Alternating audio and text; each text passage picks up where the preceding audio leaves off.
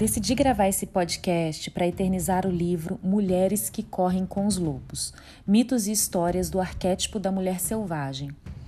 A autora é Clarissa Píncula Estés, uma intelectual e poetisa, psicanalista junguiana, ativista e escritora norte-americana.